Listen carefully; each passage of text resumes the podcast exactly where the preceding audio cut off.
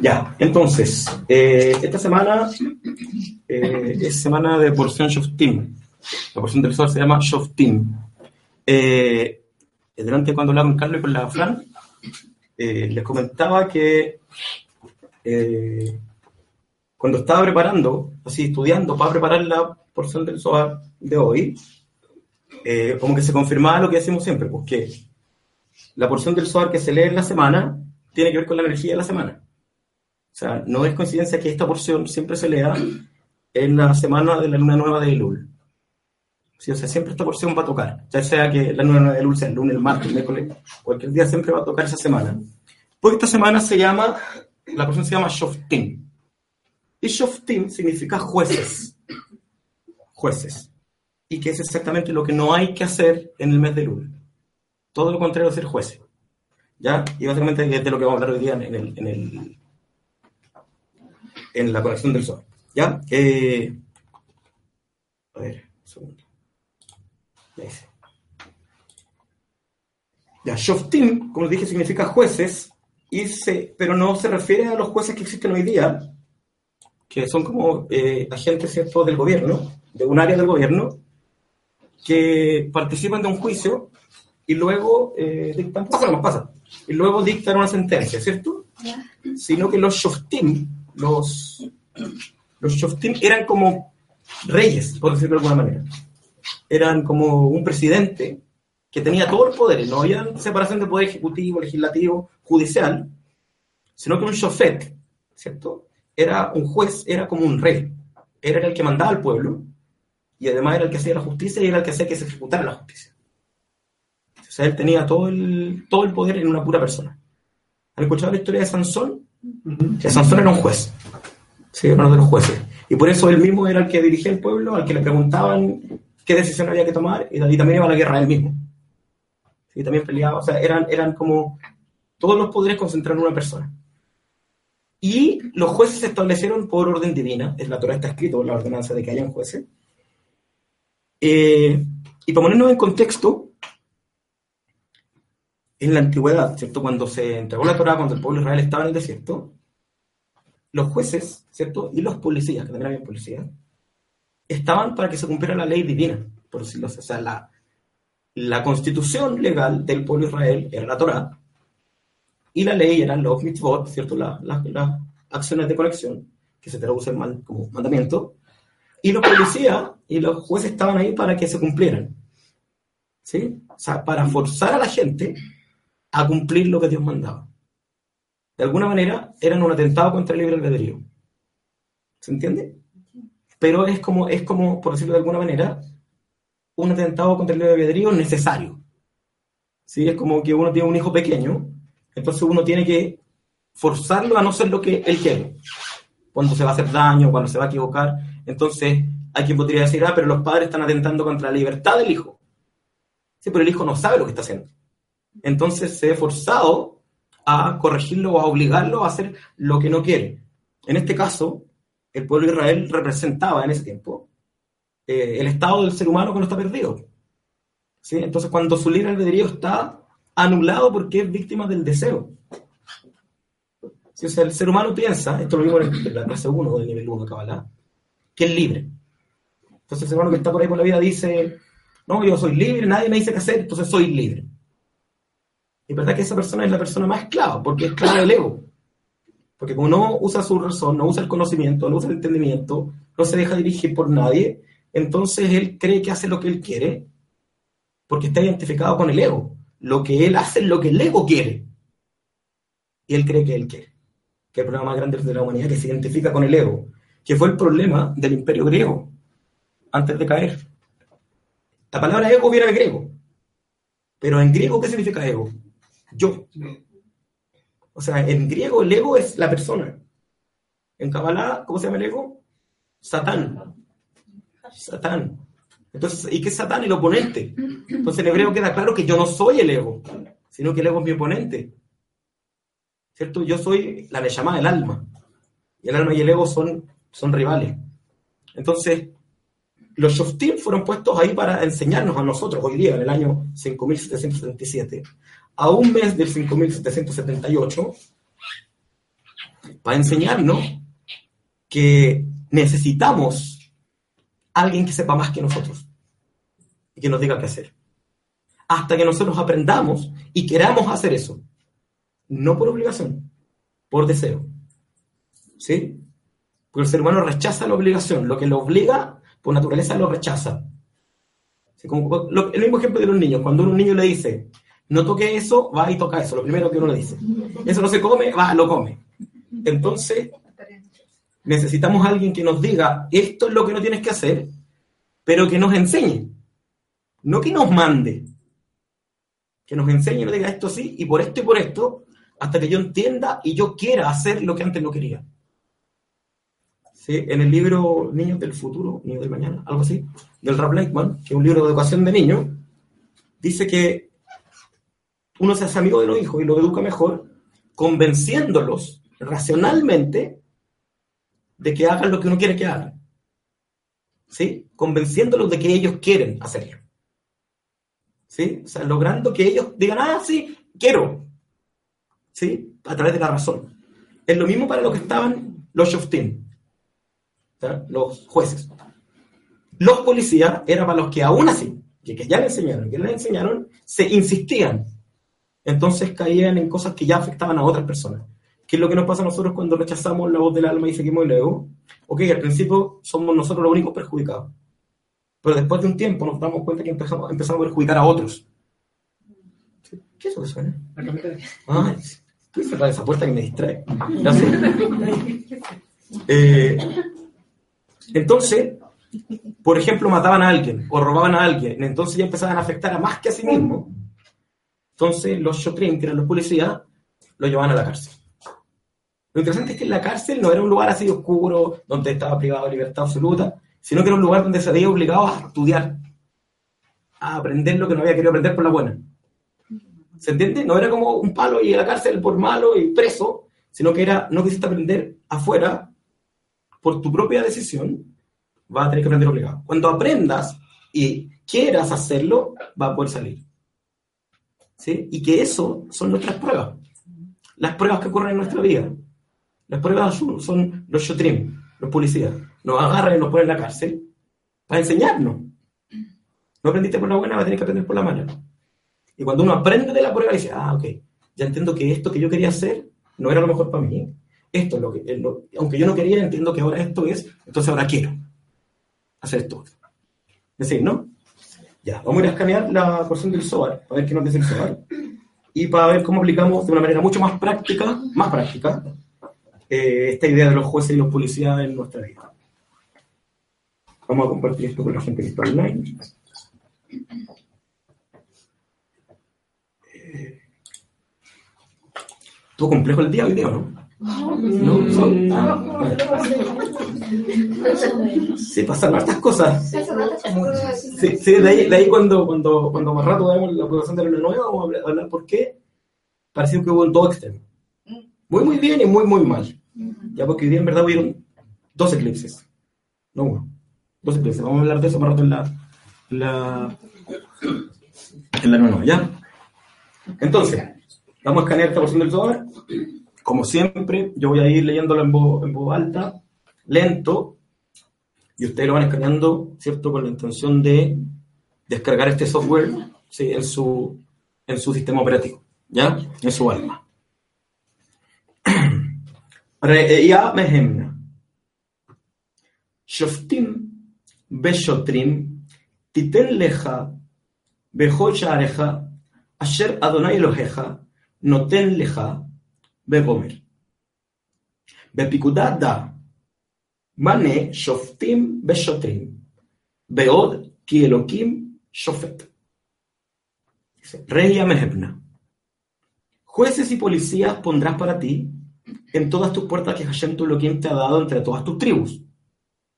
En esta mitzvah se ordena disponer de jueces y policías como Elohim es el juez. Explicar entonces esto. Rey Amejebna, aprovechando de que en este texto aparece esa frase, que si se fijan en, el, en la parte arriba, donde está el texto arameo del Zohar, está sin vocales. ¿Se fijan? Es la única palabra que está sin puntito, sin vocales. ¿Sí? No tiene puntitos ni señales, solo las letras. Reya Mehemna es una porción del Zohar. ¿Ya? O sea, dentro del Zohar, dentro de la, de la porción Truma, que la, la estudiamos un tiempo atrás, hay una explicación extra a cada cosa. Cada cosa que aparece, hay una explicación extra. Y esa explicación se llama Reya Mehemna, que significa en arameo el pastor fiel. Y que es la explicación de el alma de Moisés cuando vino a visitar a Rabbi Shimon. Cuando Rabbi Shimon estaba en su cueva, encerrado, estudiando, preparándose para, para escribir el Zohar, lo visitaba el alma del profeta Elías, lo visitaba el alma del profeta Moisés. ¿Sí? El alma justo, ya, totalmente reparada, ¿cierto? Del mundo, del mundo superior. Lo visitaba y le enseñaba cosas. Moisés llamaba al pastor fiel durante todo el Zohar. Entonces, eso que ha escrito como Rayame Ebna, porque Rabbi Shimon dice, eso no, lo enseñé yo. No es una cosa que yo entendí, es una cosa que Moisés me la reveló. ¿Sí? O sea, que en el Zohar no solo está lo que enseñó Rabbi Shimon Bar sino que está lo que enseñó Moisés también, directamente. Fuera de lo que enseñó la Torah. ¿Me sigue la idea, no? Ya, juez y policía pondrás para ti. Es súper interesante, lo primero, de que el... Sabemos que en la Torah no hay, un, no hay ninguna letra de más, ni hay un verbo mal usado, está todo, que a veces en lo literal puede parecer que sí, que no tiene sentido, como por ejemplo un texto que mencionamos constantemente, que recién en este siglo hizo sentido. Y el pueblo vio con las voces. ¿Sí? Cuando dice, cuando fue los diez mandamientos y Dios habló, está escrito Aham, Betam, Reot, Etacolot. Dice, y el pueblo vio las voces. Entonces, los traductores que no cachaban, ¿verdad? Dijeron, esto está mal. Entonces pusieron, escuchó las voces. Pero la dice que las vio. Entonces, los cabalistas nos dicen que el pueblo realmente vio la energía, y como vio la energía, vio las cadenas infinitas de código en letra hebrea en el universo. Vieron algo. ¿Sí? No hace sentido lo literal porque no es literal el aprendizaje. Entonces, si aquí está citando la Torah que le habla al pueblo Israel, debería decir Shoftim Beshotrim Titen Lahem. Jueces y policías pondrán para ustedes. Porque está hablando de un pueblo. Pero dice Shoftim Beshotrim Titen Leja. Para ti. De nuevo, como hablamos la semana pasada, le habla al pueblo como una entidad. Hola, como una entidad única. Y cuando hace eso, lo que está haciendo es indicarnos que ahí está hablándonos a nosotros, como personas individuales. ¿Sí? O sea, a un pueblo como una entidad, pero también a una persona. O sea, cuando dice esto, tú tienes que tomarlo para ti. O sea, te está diciendo a ti, a ti, a ti, a ti. Jueces y policías pondrás para ti. ¿Dónde?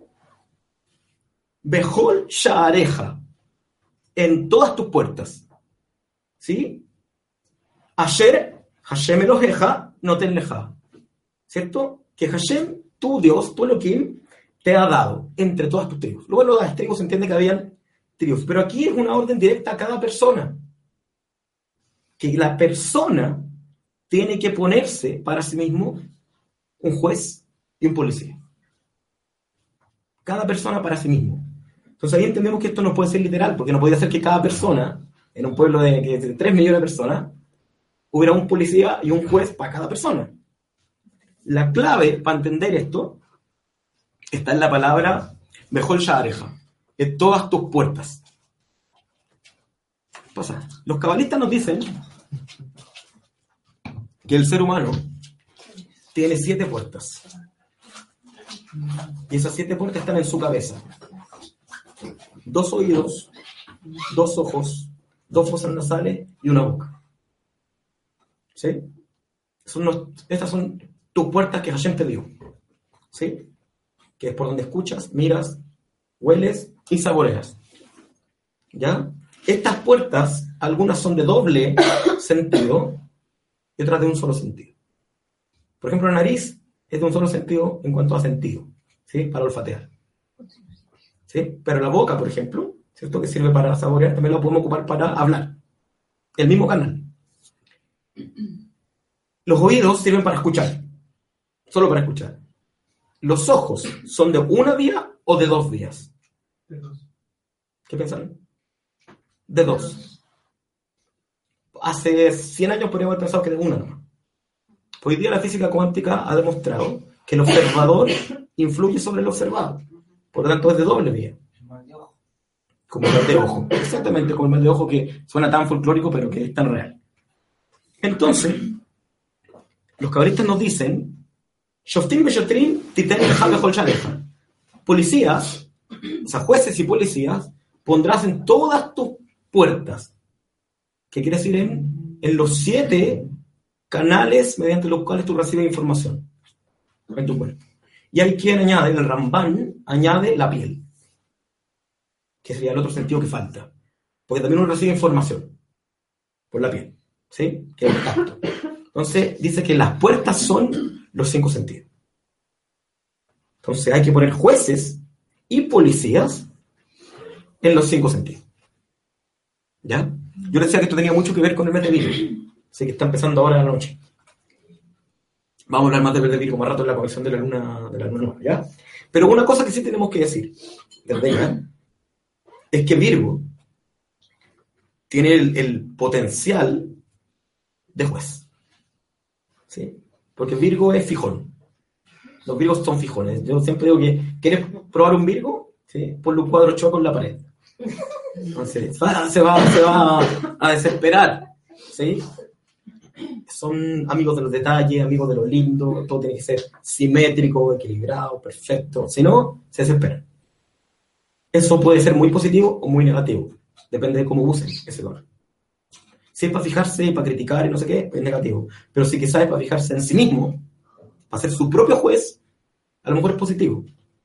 Porque puede ayudarle a conocerse a sí mismo. ¿Ya? Si se fijan, dice que tenemos que poner entonces Shoftim Beshotrim como Elohim es el juez. O sea, dice que Elohim, hay que traducir, Dios es el juez. No, un error, porque Elohim no es Dios. Elohim es un nombre de una de las expresiones de, entre comillas, Dios. ¿Sí? Es el nombre interno de una de las sefirot de Geburah, ¿cierto? ¿Qué Geburah? El rigor, el limitarse. Pero Geburah, dicen los cabalistas, también es disciplina. Geburah es disciplina. Es el lado positivo del rigor. Porque la disciplina es sana, la disciplina no lleva a crecer. Entonces, aquí lo que quiere decir es que tu juez que tú vas a usar hacia ti mismo es la disciplina.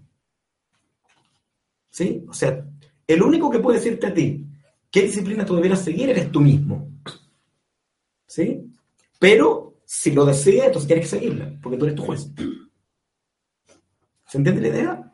Por eso hay, una cosa súper interesante. El otro día estaba con mi. Que cuando estaba preparando la clase me acordé de eso. Estaba con mis amigos de mi banda. Entonces ellos me decían, así como bromeando, ah, ahora eres un emprendedor. Porque eres como. Yo les decía, claro que al final la fundación es como de lo que yo digo, entre otras cosas. Entonces me decía, pero igual siempre estás ocupado. Dice, claro, eres dueño de tu, de tu tiempo, pero siempre estás ocupado, estás en clase, no sé qué, nunca te puedes juntar.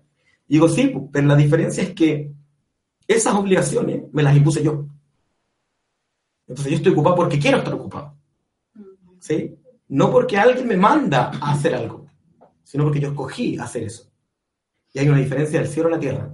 Cuando uno está haciendo algo obligado, pero porque uno se obligó a hacerlo, porque uno quiere hacerlo.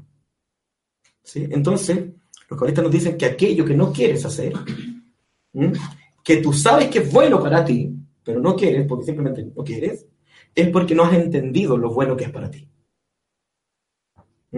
Y eso se entra en la parte de los shotrin, de los policías, que tiene que ver con estudiar.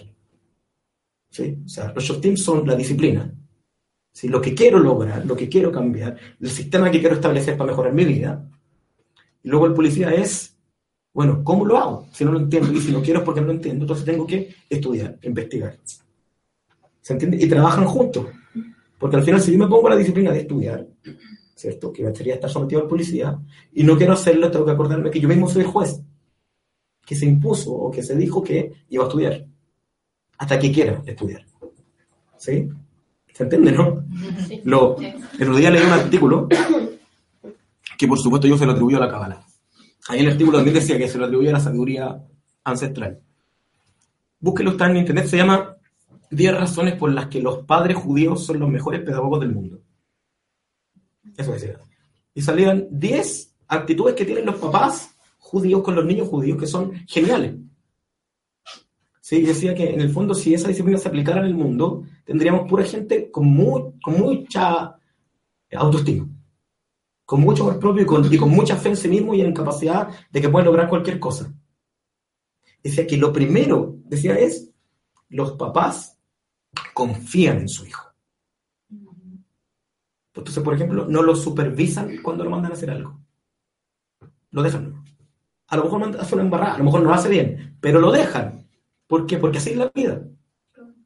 En la vida tú te tienes que mandar No están encima y corrigiéndolo. Porque eso es decirle al niño, no confío en que tú puedas hacerlo bien. Por lo tanto, voy y te ayudo yo. Entonces ahí salió un dibujo, por ejemplo, que Nito se ponía el bus y se ponía los dos piernas el mismo, los, dos piernas en la pierna del bus. Entonces la mamá, en vez de decirle, no, lo hiciste mal, yo lo hago, le decía, vuelve a intentar. Sácatelo y vuelve a intentarlo. Entonces tenía que ver, lo primero era confiar. Y a nosotros eso nos falta mucho con nosotros mismos. Confiar en que podemos. Como no creemos que podemos, como no confiamos en nosotros, ahí se nos arruina todo. Porque si yo no creo en mí, ¿quién va a creer en mí? ¿Sí? Rabbi decía, si no soy yo, ¿quién? Pues yo soy el que tiene que hacer los cambios para mejorar mi vida. Entonces, así, ok, pero ¿cómo hago para confiar en mí? El Radberg decía que si Elohim es juez, Ekeburá, quien haya estudiado un poquitito de Kabbalah, sabe que en ningún aspecto del mundo hay solo Geburah. ¿Sí? La Geburah va acompañada de su equilibrador natural, que es Gesed, que es amor. Entonces él decía, no puedes eh, ejercer disciplina hacia ti si no amas primero. ¿Sí? O sea, primero tienes que amarte y luego puedes disciplinarte. Igual que un hijo. O sea, uno solo lo puede disciplinar de manera sabia si lo ama primero. El tema es que muchos dicen, no, sí, ok, ya, creo en mí, no sé qué, y, y son estrictos y duros consigo mismos y críticos consigo mismos, entonces se dañan a sí mismos. Porque no hay amor. Lo que hay es crítica. Hay un juicio. ¿Sí? Pero estos jueces que estamos hablando no eran jueces de condenar, eran jueces de enseñar. Y una gran diferencia. ¿Qué tenemos que hacer entonces? La maestra Bacheva Zimmerman decía, júzgate con amor. Júzgate con amor. Júzgate como te gustaría que los demás también te juzgaran. Porque a veces, claro, pues esperamos que los demás nos juzguen con amor y nosotros nos jugamos con rigor ¿Y qué pasa? Que como nosotros nos juzgamos a nosotros, terminamos también juzgando a los demás. Y a veces no nos damos cuenta. A veces cuando somos duros con otros, es porque somos duros con nosotros mismos y no, no hemos sido honestos en reconocerlo. En darnos cuenta que somos súper duros con nosotros. ¿Sí? En que hemos sido quizás, hemos tenido poco amor, hemos tenido poco cuidado de nosotros, etcétera, etcétera. ¿Cuál es la clave para esto? La cabala nos dice que en el universo ¿cierto? En el universo creado, o sea, hablamos desde el mundo de la formación para abajo, porque más arriba ya el universo todavía no es creado, es un mundo abstracto, excepto en Jojomarina. El universo creado tiene un tipo de energía. Un tipo de energía. ¿Esa energía cómo se llama? ¿Mm? Sí, sí, no, es amor, pero ¿cómo se llama? ¿Qué tipo de energía es? Emoción. Es emoción. El universo está lleno de una energía y esa energía es emoción. ¿Sí? Y la emoción existe siempre. Cuando uno experimenta la emoción, se dice que tiene un sentimiento. ¿Sí? Por ejemplo, el amor es una emoción y existe siempre. Existe como una energía que está siempre. Cuando yo conecto con esa energía y experimento amor, digo que siento amor. ¿Sí? Es un sentimiento. Pero el amor no es un sentimiento. El sentimiento es la experiencia del amor. Existen muchos, muchos niveles de esta emoción que llena el universo, ¿cierto? Hay siete principales, que son las siete sefirot. Pero todas esas, los cabalistas nos dicen que son amor, como decía José. Hasta el rigor también es amor. Y el equilibrio también es amor. Y la disciplina también es amor. Entonces, Rabin Ahmad de Breslev, por supuesto sabemos que él entendía que estaba hablando con gente que no estaba a su nivel, le decía a la gente, lo primero que tú tienes que saber todos los días es que Dios te ama. ¿Sí? Obviamente no hablamos de Dios un viejito que te ama y te hace cariño, sino en términos de Kabbalah es que Dios, ¿cierto? que se llama Dios, la luz, está constantemente enviando luz a este mundo. Y esa luz que es, es amor. Es que se pues deseo de dar. Entonces Dios te ama. Dios te está amando constantemente. Te está dando luz. Entonces dice, si el Creador te está dando luz y te ama, el único que no se ama es tú. Porque él, te da, ¿cuál es el punto? No te das. ¿Mm? Dice, bueno, pero esto no se trata de compartir. Sí, se trata de compartir. Pero cuando yo no aprendo a recibir, ¿cierto? Tampoco puedo compartir.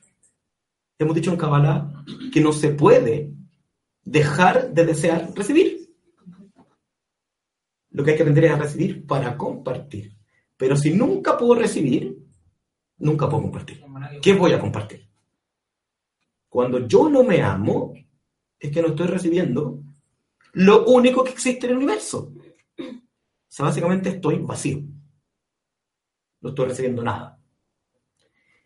El peor estado de no recepción de amor es la depresión. El maestro Yodaberg dice que la depresión es el estado de no deseo. Se imagínate el nivel bajo de conciencia que tiene una persona con depresión, que este hasta ese nivel que uno se supone que nunca puede dejar de ser, casi no lo es. Hay algunas personas depresivas, que están deprimidas, que lo único, ¿cierto?, que le falta es suicidarse. Y no lo hacen no porque no lo deseen, sino porque tienen miedo. ¿Sí? Puede ser un miedo de la religión, puede ser un miedo de cualquier, pero tienen miedo. Si pudieran, lo harían. Si no tienen deseo. Si uno no tiene deseo, no tiene vasija la vasija es el deseo. Y si no tiene vasija, no puede recibir luz. Y si no tiene luz, está muerto. Es así. Entonces, claro, hay áreas de nuestra vida en las que nosotros nos amamos y reconocemos nuestro precio, nuestro valor, nuestra virtud. Sí, o sea, no creo que haya ninguno acá que diga yo no tengo nada bueno. No, que puede decir yo soy bueno en esto, o yo soy, por ejemplo, soy inteligente, soy lindo, soy generoso, algo positivo que diga, y cuando lo destaco, cuando destaco, me amo. ¿Sí? O sea, si yo digo, yo soy inteligente, estoy reconociendo que hay luz en mí. ¿Sí? Un aspecto de la luz al menos. Y esa luz en esencia es amor. Y como yo estoy conectando con esa esencia, me estoy amando. ¿Se entiende, no? Y que no tiene que ver con que sienta o no sienta que soy inteligente. Tiene que ver con que sé que lo soy. ¿Se entiende? Cuando lo sé, ¿cierto? Y lo reconozco, conecto con esa energía, ¿sí? Que en este caso se llama inteligencia, y que es amor, y me amo, aunque no sienta nada. ¿Se entiende, no? Para poder experimentar el amor no necesito sentirlo. Lo que necesito es reconocer al amor como se manifiesta. ¿Sí? Cuando uno ve ya, un... Hay un video muy bonito, me acuerdo, en YouTube. Estaba buscando un ejemplo en mi mente y veo un video de YouTube de un, no sé, han visto de un perrito que se mete en una casa y se roba un pedazo de carne. Así se mete por coso, se lo roba de vez y se están arrancando. Y los dueños lo salen persiguiendo y lo están grabando. Pues este perro siempre viene así, lo vamos a seguir. Y lo persiguen, lo persiguen un par de cuadras hasta llegar a un callejón. Y el perrito tenía una perrita y tenía varios cachorritos. El perrito llega y tira ahí, no come nada, se sienta, y la perra va mascando y le va dando y él no come, el perrito.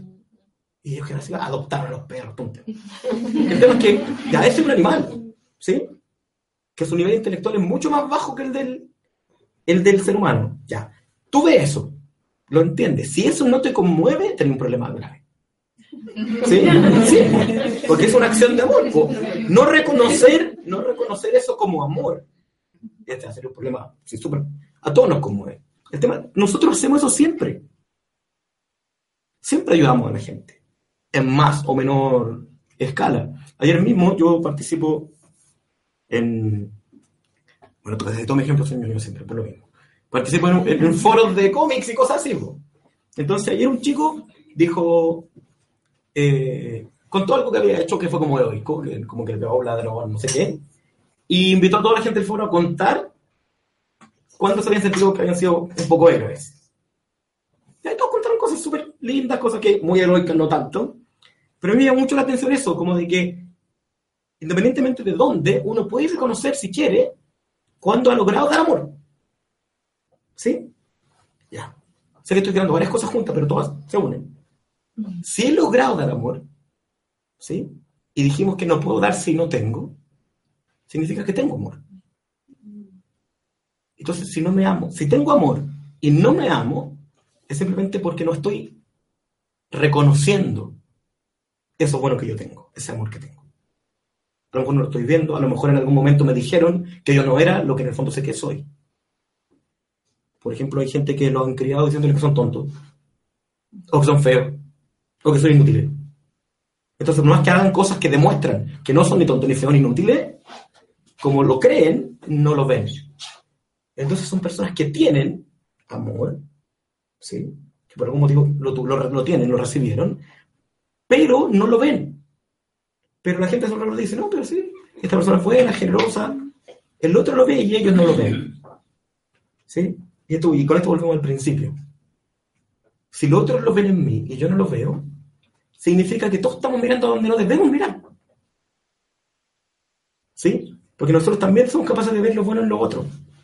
Y se nos olvida ver lo bueno en, nosotros. Entonces, cuando decimos pondrás jueces y policías para ti, hay que dar vuelta al tema. O sea, que yo tengo que ser capaz de lo bueno que yo doy y de lo que yo soy para juzgarme positivamente. Y el otro que sea capaz de ver lo suyo, para jugarse positivamente. Y solo puedo verlo cuando miro mis acciones. Porque como decía mi abuelita, que en paz descanse, hechos son amores. ¿Sí? El amor no se puede ver. Lo que se puede ver son las acciones de amor. Eh, si pudieran hacerlo más a menudo, todos los que están acá, ¿sí? Digo así porque asumo que lo hacen cuando pueden, pero si pudieran hacerlo más a menudo, ¿visitarían a sus padres? ¿Sí? Desean hacerlo. Más a menudo, a lo mejor lo pueden. Los que tienen hijos, ¿compartirían más con sus hijos? ¿Sí? Ya. Esos dos ejemplos bastan. Porque me digan, ah, sí, soy capaz de hacer, porque deseo hacer ya lo dije estoy obligado. Deseo. Por la razón que sea, deseo hacer esas acciones que son acciones de compartir. Son acciones de bien, acciones de amor. Basta con que yo sea capaz de reconocer una acción de amor que soy capaz de dar, que soy capaz de hacer, para que yo sea capaz de amarme a partir de esa acción de amor. Hay, un, hay una técnica que Rabbi Nachman enseñaba en distintos aspectos. Yo lo ocupo, por ejemplo, cuando me toca hacer terapia de pareja que es escoger ese punto. Ese son. Independientemente de todo lo demás que pueda ser caótico y horrendo. Ese aspecto. Cuando estás en terapia pareja, agarro los dos y digo ya. ¿Qué pasa? No, es que no, no, no me digas lo negativo, dime una cosa positiva de tu pareja. Sí, pero es que yo no vengo por eso. No, no, pero yo quiero que tú me digas una cosa positiva de tu pareja. Ya, mira, em, él es trabajador, perfecto. Y ahora tú dime una cosa no es que ella me critique, no, no, pero dime algo positivo de ella. ella es cariñosa, perfecto. Desde hoy día, él solo va a ser trabajador. Todas las demás colegas se te van a olvidar. Y solo vas a pensar en eso, en lo positivo de él. ¿Por qué? Porque si lo notaste, si lo notaste como algo bueno, es porque hay amor ahí. ¿Sí? Si lo notaste en el otro es porque hay amor en relación de ellos dos. ¿Se entiende? Por fin y forma, por eso lo notaste. Por eso hay gente que reconoce a la persona como generoso, y a lo mejor el otro no, pero lo reconoce como, y lo reconoce como cariñoso. ¿Por qué? Porque tiene que ver con lo que uno es también, para reconocerlo. Entonces, cuando pasa ese punto y tú reconoces ese punto en el otro y dices, ok, Ramírez con le decía, te cae mal ese, búscale algo bueno. Una cosa buena, pequeña, la que sea.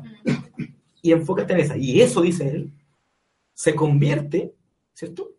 Recordando la historia del Simpson, del vacío original, en la primera chispa de luz que entra. Por medio de esa chispa de luz que pasó, entró todo el resto de la luz. Entonces, cuando tú tomas ese punto, el que sea, en este caso de ti, porque de uno, el punto bueno de ti, Entonces, y te enfocas en eso y dices, yo soy esto, y sé que lo soy, y sé que soy bueno porque he hecho tal y tal y tal cosa que es positiva, y me empiezo a enfocar en eso, como decía un amigo por ahí, es como agarrar el hilo y empezar a tirarlo.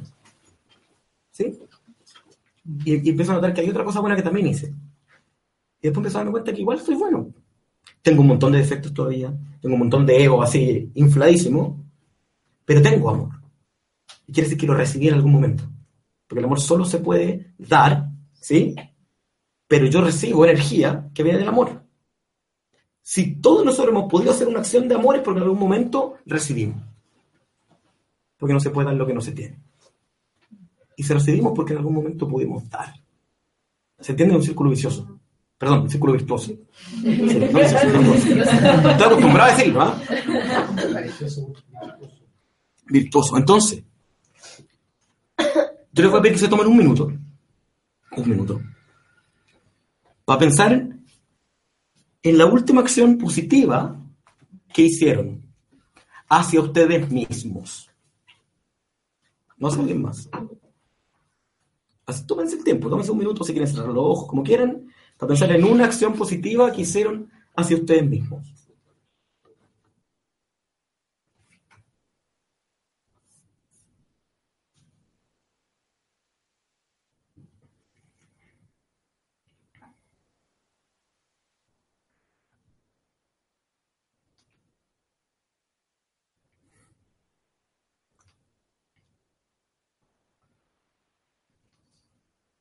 Ya.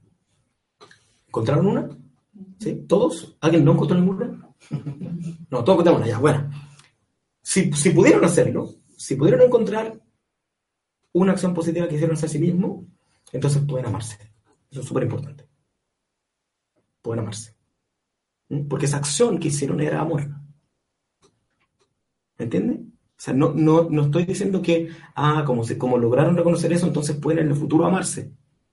No, no. Cuando lo hicieron, estaban amándose a sí mismos. ¿Mm? Porque el amor son acciones. Entonces, cuando hicieron eso positivo hacia sí mismos, desde que a lo mejor dijeron, voy a tomar más agua porque necesito más agua en mi cuerpo, o quizás voy a estudiar, o lo que sea que hicieron que fue positivo, hicieron una acción de amor.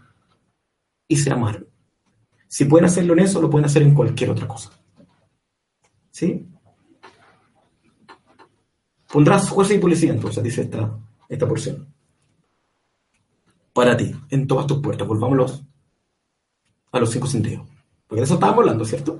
Al principio. Me di una vuelta larga. Vámonos.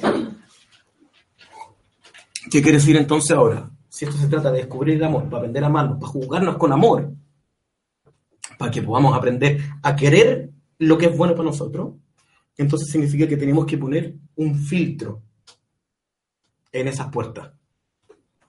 ¿Sí? En ese filtro del amor. En lo que vemos, en lo que escuchamos, en lo que olfateamos, en lo que degustamos y en lo que sentimos. El filtro del amor. El Hafez Haim, que era un, maestro que vivió en el siglo XVIII, perdón, el siglo XIX, que murió en 1901, que fue además un profeta, un profeta, un hombre conectado, que él eh, vaticinó que el siglo XX iba a la humanidad a desarrollar toda la tecnología que no desarrolló en los 5.000 años anteriores. ¿Sí? Y que eso le iba a permitir entender eh, a la luz. Y fue como ocurrió. ¿sí? Desde la física cuántica y la componente informática y todo eso. Él tenía esa, él ya había integrado ese don, por ejemplo, de todo lo que veía, todo lo que escuchaba, todo lo que percibía, él lo percibía para bien. Lo percibía como amor. Y hay una historia que siempre se cuenta que todos saben acá en Yom Kippur se supone no se come. ¿sí? Y los judíos son estrictos con el ayuno de Yom Kippur. Entonces, dice que iban con sus discípulos en Yom Kippur hacia la sinagoga y vieron a un judío bien conocido de ellos que estaba en un restaurante comiendo. Estaba comiendo. Entonces dijeron, Rabino, el, tal persona está comiendo. Entonces él dijo, como él tenía esa ya integrado, dijo, seguramente no se acordó que hoy día era Yom Kippur. Y por eso está comiendo. Entonces vamos a decirle que se acuerde, entonces deje de comer y vaya con nosotros a rezar. Entonces dijeron, amigo, sí. hoy día es Yom Kippur, por si acaso. Entonces dijo, sí lo sé. Entonces él dijo, ah, quizás es un judío que no tuvo una educación judía, entonces no sabe que en Yom Kippur no se puede comer. Dijo, no, sí lo sé. Me lo enseñaron, pero quiero comer igual, porque no me interesa cumplir. Entonces todos los alumnos se escandalizaron y él dijo, al menos, si se fijan, fue honesto. Y está siendo genuino, está siendo sincero y consecuente consigo mismo. Pero dejó en paz. Si nosotros analizamos la situación, claro, él estaba en un error, sí, estaba en un error. Pero no importa, porque el error es de él. ¿Sí? Lo que hizo básicamente el Hafez Haim fue decir, ver lo bueno. Es consecuente consigo mismo, que es algo súper bueno, que mucha gente muy espiritual no tiene. ¿Sí? Y eso básicamente, y fue honesto además. Entonces, esa es la clave. Poner juez y policía nosotros es poner bien, poner gesed. Todo lo que veamos, verlo con gesed. Tratar de buscar el lado, el lado amable a las situaciones, en especial con nosotros. Porque la única manera de que realmente eso que queremos, que queremos cambiar de nosotros podamos cambiarlo es con amor. ¿Sí? Que una disciplina con amor. Una disciplina porque quiero y no porque tengo que. Porque deseo hacerlo y no porque debo hacerlo. Los psicólogos hoy en día dicen que la tensión psíquica que ocurre en el 90% de las personas tiene que ver con que sienten que deben hacer una cosa y quieren hacer otra distinta. No quiere decir que no deban, en verdad. El problema no está en lo que deben o no, el problema está en lo que quieren o no. ¿Sí? Cuando uno se empieza a jugar con amor y empieza a valorarse con las cosas positivas que ya hace, sin empezar a pensar en las que todavía no hace, entonces puede empezar a querer aquello que debe. Entonces ya no va a deber, solo va a querer. ¿Se entiende? Entonces empieza a ir al trabajo, ya no porque debe ir a trabajar, sino porque quiere ir a trabajar. Entonces cuida a sus hijos no porque deba cuidarlos porque es su mamá o porque es su papá, sino porque quiere cuidarlos porque los ama. Entonces la vida se convierte en lo que decía Henry Ford, creo que fue que lo dijo.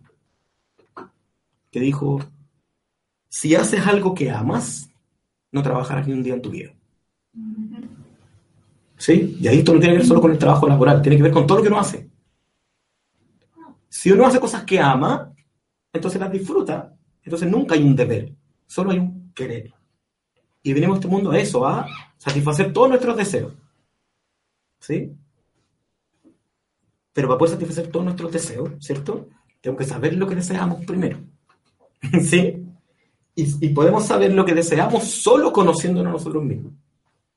Y si nos conocemos midiéndonos por el rigor, vamos a conocer un lado de nosotros que no queremos ver, que no nos sirve de nada además.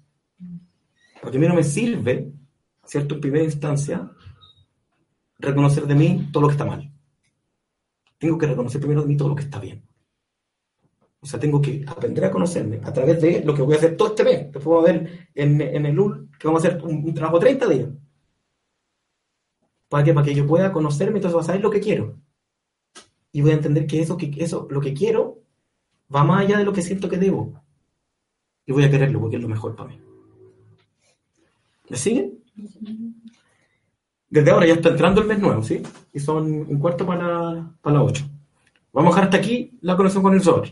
Para que tengamos un rato para que estiren las piernas, si un café, tomen agüita, qué sé yo, porque después la conexión va a ser larga hoy día. Va a ser un poquito más de una hora y media, yo calculo. ¿Ya? Entonces, si hay preguntas, me gustaría antes de que se salgan, o quedó menos clara la idea. ¿Sí? Los jueces y los policías, dale. Un comentario. Sí, sí. Hoy está viendo un capítulo de Daredevil, que es un superhéroe, para los que no saben. Mm. Y justo al terminar el capítulo, estaba esta periodista escribiendo un artículo sobre los héroes. Y decía, eh, al final de muchas cosas que vivió, no sabía qué escribir, y finalmente escribió algo así como que había muchos héroes en la ciudad y todo el cuento, pero que todos éramos héroes y que nos miráramos al espejo, que no estuviéramos buscando héroes en las calles de Nueva York y no sé qué, sino que nos miráramos al espejo porque siempre nosotros mismos éramos los héroes, siempre hacíamos acciones cada día por las cuales éramos héroes. Entonces, eh, pues así terminó ese Ese punto es súper importante que desde ya Ya no montamos la conexión a una neurona nueva, pero desde ya, a partir de esta porción, que por supuesto se va a corresponder con la neurona nueva, era obvio. Juzgar con amor. Solo nosotros. O sea, lo único que hay que juzgar es a mí. Y tengo que hacerlo con amor. ¿Bien? Ah, Mario, Mario tiene una pregunta. Sí, eh, a propósito de, de policía y juez, quería saber si cómo se relaciona un no vidente, por ejemplo, con respecto a... Ah, mira, todas las cosas que tienen que ver con limitaciones físicas, ¿sí? O por accidente, o por nacimiento, simplemente son cosas que tienen que ver con el ticún. La persona lo escogió antes de nacer, para quizá, porque no iba a poder lidiar con tener eso. Los que nacen sin piernas, los que nacen sin brazos, los mudos, etc. ¿Ya? Ya chicos, lo dejamos hasta acá, hay 13 minutos, por favor, vuelvan a entrar, a las 8 tengo que estar de nuevo acá adentro, ¿ya? Por la conexión con el plano.